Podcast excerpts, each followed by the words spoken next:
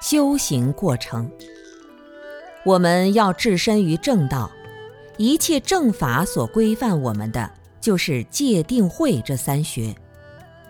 戒学就是遵守身心世界的规则规律。我们前面所讲的正见、正思维、正语、正业、正命、正念、正精进，都是以行为作为引导人生的基石。正见不属于行为，它属于知见，属于内在的智慧，它是根源。最后的正定实际上是方法。从正见、正思维一直到正精进，这个阶段是产生正见与正定的一个保障。八正道是一个循环往复的过程，正定以后又产生了正见，螺旋式的上升。我们大家修道过程中，一开始觉得自己挺有正义感，想修行，想做个好人。觉得自己的看法是对的，父母反对也不管，其他的人看不起也不管，知道这是真理就要修行。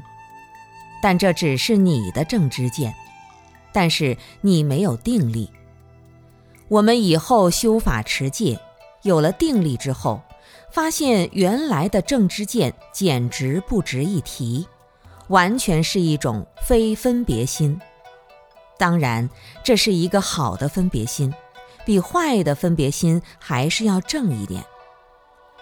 我们通过禅定开发正见，发现自己还是做的不够，所以修行总是会越修越觉得自己不开悟，越觉得自己看法上还有很多问题。当我们的定力越深，发现自己问题就越多。其实发现自己的问题，说明你的知见提高了一点。你知见提高了，又会发现自己做的不够。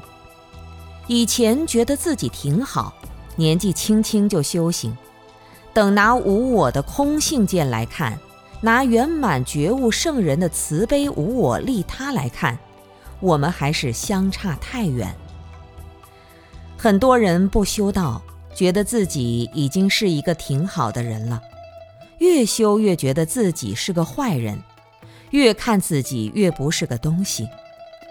我们知见有了，行为跟不上；行为有了以后，知见又会继续的提高。所以，横看成岭，侧看成峰，每一个阶段都是峰回路转。这个修道的过程是这样一个螺旋式的上升。